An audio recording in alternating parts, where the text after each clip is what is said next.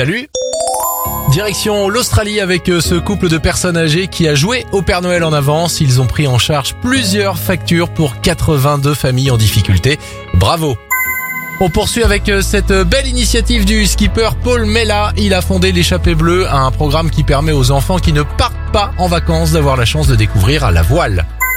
Enfin, notre héros du jour est un chien près de Perpignan. Un homme s'est sérieusement embourbé et doit la vie à son malinois. À l'aide de sa mâchoire, le toutou a tiré sur la laisse qui le reliait à son maître, l'empêchant ainsi de couler et de s'enliser un peu plus. Après 10 minutes d'effort, un témoin a donné l'alerte et les pompiers ont pu intervenir.